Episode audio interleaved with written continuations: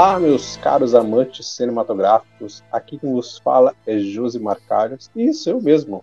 Eu saí do outro degustando. Olha eu aqui de novo, mais uma vez. Eu não me canso de aparecer aqui. E quem não se cansa de aparecer aqui também, quem é? É Rodrigo Carvone. Olá, olá! Estamos aí de novo, né? Mil, mil e uma utilidades. Mil e um podcasts. Isso. Estamos aqui também para falar de quê? De filme. Porque isso. É, sejam bem-vindos ao Cine Geek, é o episódio piloto, episódio 1, como você quiser chamar, do, no, do novo podcast da Geek Universal, que vai focar em filmes. E pra gente começar no episódio piloto, a gente escolheu dois filmes. Dois filmes que estrearam mês passado, em março, no streaming, pra gente conversar um pouquinho sobre eles. Aperta o cinto aí que o piloto sumiu. Então depois a referência só vai.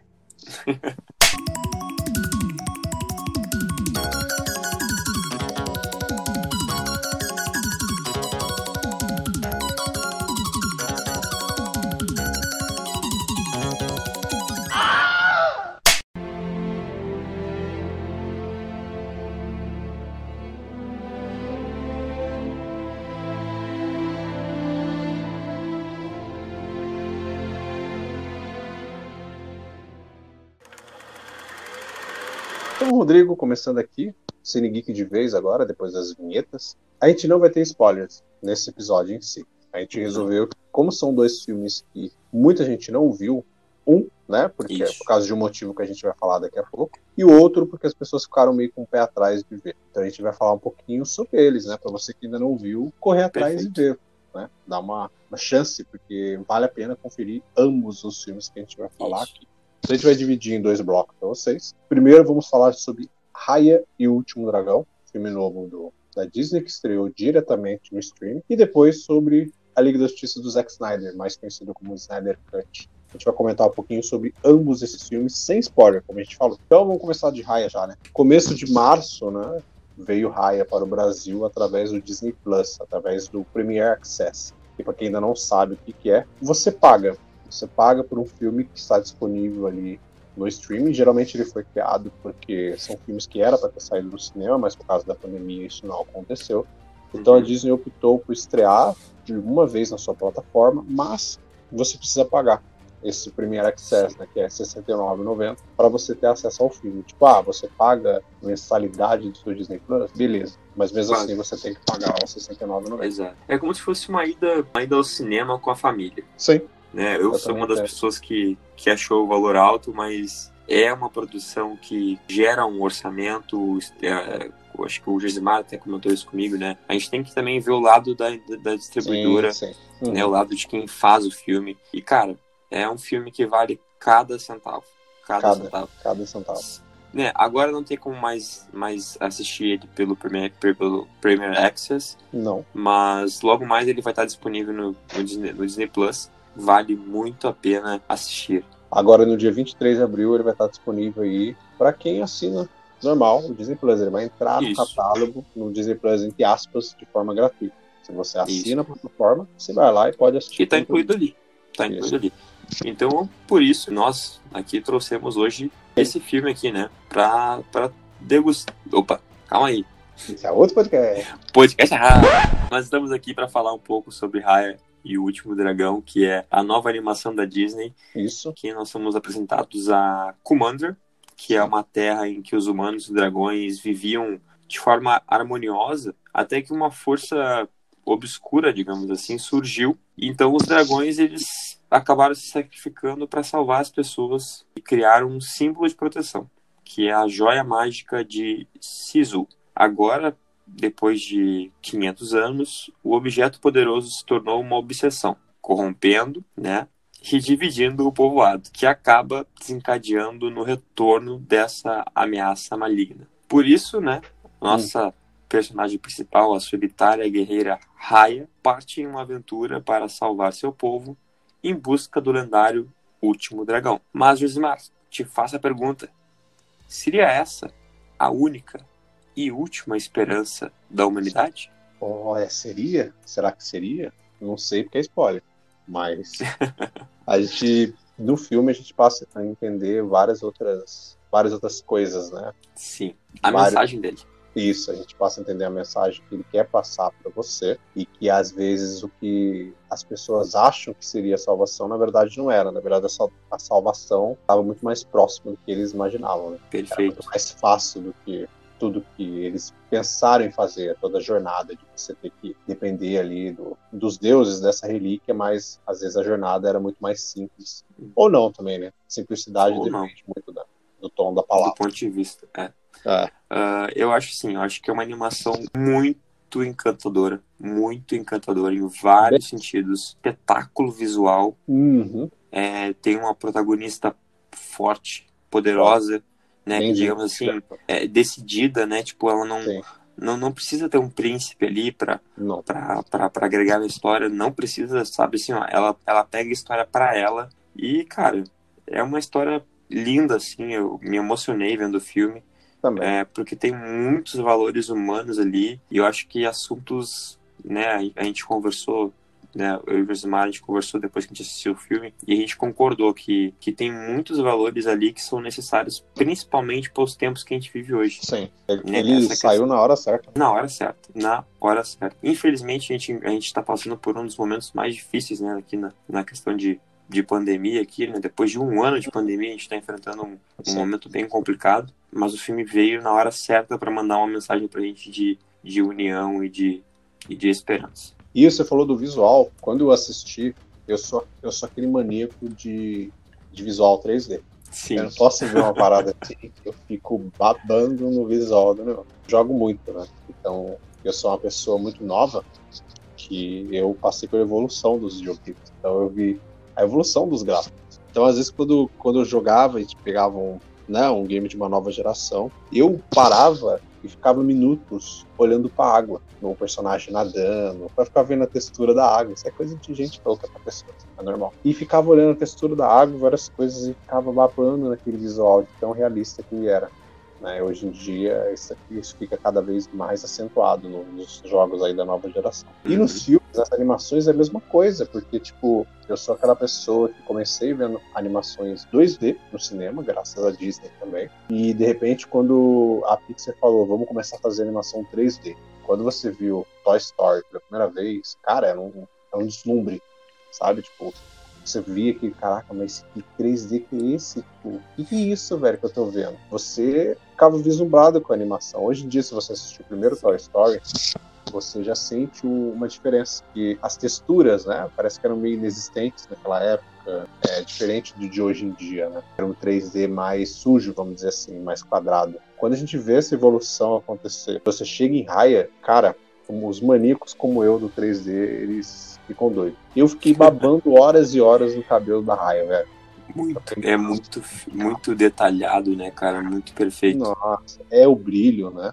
É o brilho do cabelo, é a sombra, Sim. como ele se mexe, como ele se comporta, né? E... Tu consegue ver até, tipo assim, uma, uma quantidade de fios ali, né? uhum. né? Tipo, é, sim, sim. é muito bem feito, Já vi muito bem feito. documentários, né, sobre animação 3D. Lá no início, a maior preocupação que eles tinham era com o cabelo, que era muito difícil de fazer. Eles ficavam, tipo, cara, dias, semanas, meses para construir o cabelo dos personagens. Eu vi quando falo da, da Merida, do Valente, né? O quanto uhum. eles demoraram. O cabelo Sim. da Merida também é excepcional também. Sim. É, o quanto Nossa, tempo os caras levaram para construir, né? Para fazer o cabelo dela ficar daquela forma. Então, tipo, o, de, o detalhe, né? A riqueza de detalhe que eles tinham. Aí quando chega na raia, meu amigo, essa riqueza, tipo, ela fica cinco vezes maior. E, cara, é, é perfeito demais, assim. É perfeito o visual do cabelo dela. E o cenário, né? O cenário do, do filme é, é deslumbrante. É deslumbrante. Cara, é um... assim, uma fotografia de um, de um filme live action. É, é, muito bonito. Cara, é um espetáculo visual e sonoro também. Eu achei, sim. Eu achei também a trilha sonora muito boa, muito é, envolvente, assim, animadora. Sim. Então foram dois pontos que me pegou bastante. Assim, fora, claro, a mensagem do filme, hum, que, que para mim é que para mim é o número um, né? É o, é, a, é, o, é, o, é o que o filme quer nos dizer. Sim. Isso para mim é o ponto principal. Ele me, me te acerta muito bem, acerta muito bem a gente nisso. Uhum. Mas os outros dois pontos que eu separei e que me pegaram foi foram esses, foram a, a, o espetáculo visual e sonoro. Visualmente eu é, ai, mas você é baba-ovo da Disney. visualmente eu, Josimar, eu digo que Raya, para mim, é o melhor de todos Disney Pixar que eles fizeram até agora. Visualmente, uhum. assim, é muito bem feito, é belíssimo. É, todo figurino, toda a concepção de personagem que eles fazem, o cenário, né, como a gente falou, a montagem da animação também é muito boa, que é muito bem feito, velho, é muito bem feito. Todos os detalhes que eles fazem, né? E a trilha sonora também é belíssima, viu? A trilha sonora de Rai é muito boa. Muito boa. Boa mesmo. Já vejo ela numa, numa premiação futura aí. Com certeza. Com toda Com certeza. certeza. Oscar, o Oscar do ano que vem, porque acho que isso não não não estava apto a concorrer por ter estreado em, em março, né? Isso, isso. Mas o Oscar do ano que vem, no mínimo ah. indicada. No mínimo indicada em, em melhor, melhor, animação, melhor efeitos visuais e trilha sonora. Sim, isso é fato. Isso é fato. Se tornou uma das, das minhas animações da Disney Pixar preferida. Não tenho medo nenhum de dizer isso. Eu acho que ela entra no top 5 de animações preferidas da Disney tranquilamente. Tranquilamente pra mim. Uhum. E uma das melhores animações que eu vi no geral. Assim, no geral, de todas as animações de todas as produtoras que vocês possam imaginar. E sei que tem algumas pessoas que não gostaram e tal, mas é, é isso, acontece. Entendeu? Mas para mim, ela é uma animação maravilhosa. Tem a mensagem que ela passa, toda a vivência que a gente está tendo, como o Rodrigo falou, tudo que a gente está passando no mundo hoje em dia, a mensagem desse filme, tipo, é muito forte. A gente não vai falar qual é a mensagem maior dela, né? Porque é um spoiler. A, gente, a ideia de fazer esse programa foi não ter spoiler. Foi realmente você que não Sim. viu a animação por causa do Premier Access. Agora, no dia 23 de abril, você ir lá no Disney Plus e conferir. Assistam Raya. Assistam Raya. Assistam, porque vale completamente a pena, sabe? Uma animação belíssima demais, com uma mensagem poderosa.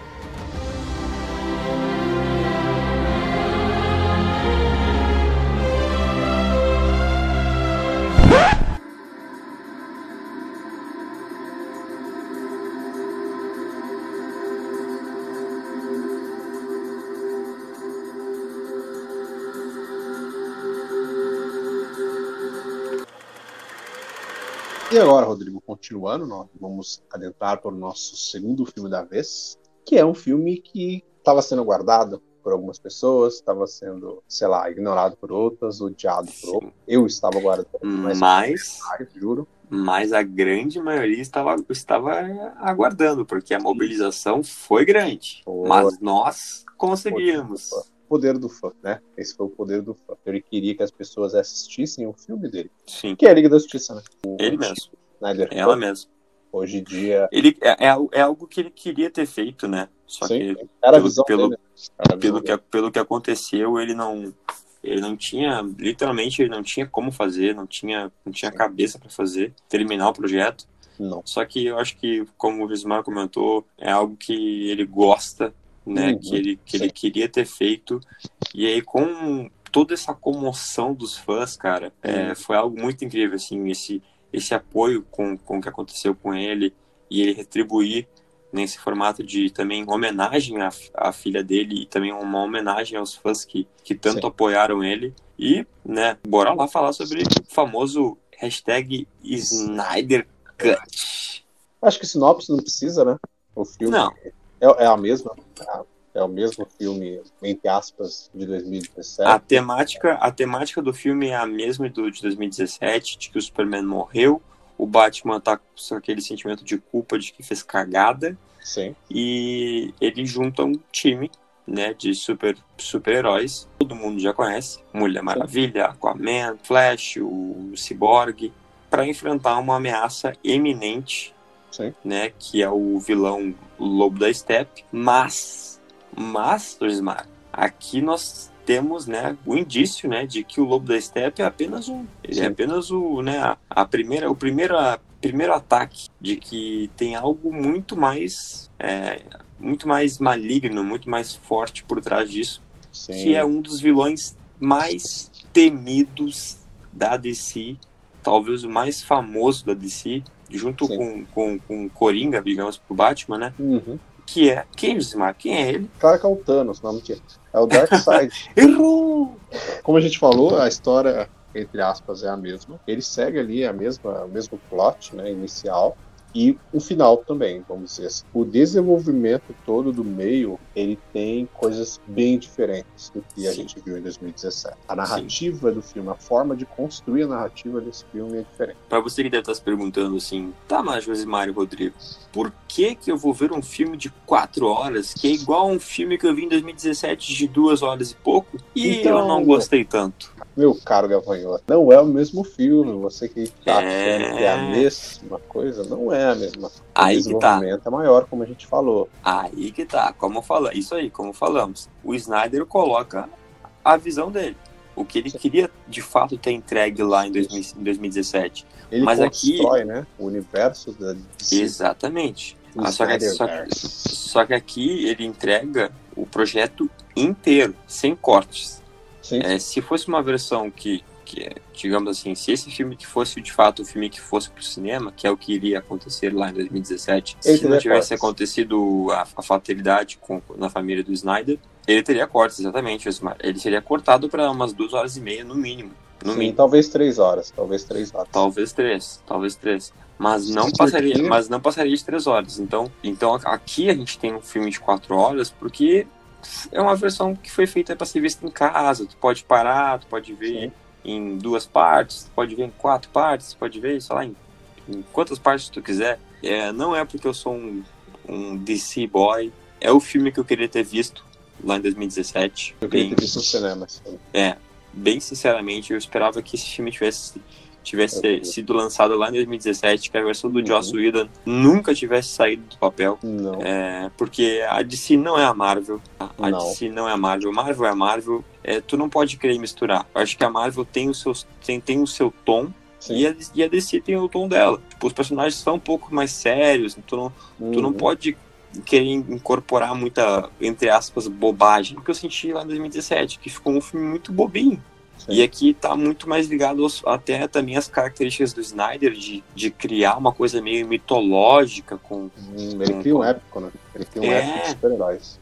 com a figura de Deus, né? O- Tu vê, tem, tem, tem, tem momentos de, de, de, de referência à mitologia e tal. É referência à religião, né? Religião também. Então, ah, cara, é uma, é uma coisa mais pesada e tal, mas, mas é, é, é o padrão de si. Né? Sim. É, a versão de 2017 ela tinha cenas galhofas que o Galhofa. Joss Whedon refilmou para poder ficar engraçada, né? Personagem, aquele Superman com, com o bigode tirado no CGI, pelo amor de Deus. Superman Sh- Shrek humano. E aqui a gente tem a versão do, do, do Superman com o seu traje preto. É, é, enfim, é, foi, foi, foi um filme diferente. É, é, é, é estranho a gente falar, né? Porque a gente falou, ah, é o, é o mesmo, é a mesma trama. Então, esse, isso que é o bizarro. É a mesma trama, só que é um filme melhor do que de 2017. Sim. Só que ele Né? mostra, isso mostra para vocês que estão nos escutando aí, como é que um diretor, como é que um montador, ele pode transformar um material bruto em um filme completamente diferente. Muito. Ele pode ter sido filmado de uma maneira, o diretor e o roteirista tipo, tiveram essa ideia, mas aí na, se o montador, na hora, ele fizer de uma maneira diferente, cara, não, não vai ser nada daquilo que eles imaginaram, na concepção que eles tiveram no início. Que a linha narrativa, ela pode mudar por completo, assim, Uhum. os caminhos que o filme vai tomar, entendeu? os pontos que eu, que eu mais curti aqui no Snyder Cut foram essa, essa, essa dosagem do tom sombrio e maduro que a DC tem que ter. É, um desenvolvimento pessoal da história dos personagens foi melhor feito. Tipo, o Cyborg é melhor introduzido, o Flash também é melhor introduzido, Bem, mais melhor. explicado. Tipo, já te dá meio que uma, uma preparação para depois ter um filme solo deles, né? Não fica aquela, aquela coisa meio jogada ali Uhum. né, um meio whatever. É, mas um dos pontos também mais interessantes é, é o embate final. Né? O embate final, ele, co- como o Gisimar comentou, o filme termina da mesma forma que terminou de 2017, só que a luta em si e, e o como termina É né, diferente. é diferente. É mais visceral, é mais intenso, é, Uhum. e expõe para mim um dos fatores mais importantes que a Liga da Justiça tem que ter, que é o trabalho coletivo. É, o, é a força da Liga da Justiça e não a força de um de um herói em sozinho, Sim. né? Um dos, um dos problemas para mim do, do filme de 2017 foi isso. Foi que o filme, o filme de 2017 ele passa o filme inteiro colocando o Superman como o salvador da pátria, que tipo assim, nada vai dar certo se ele não se ele não se ele não voltar à vida, precisamos muito dele.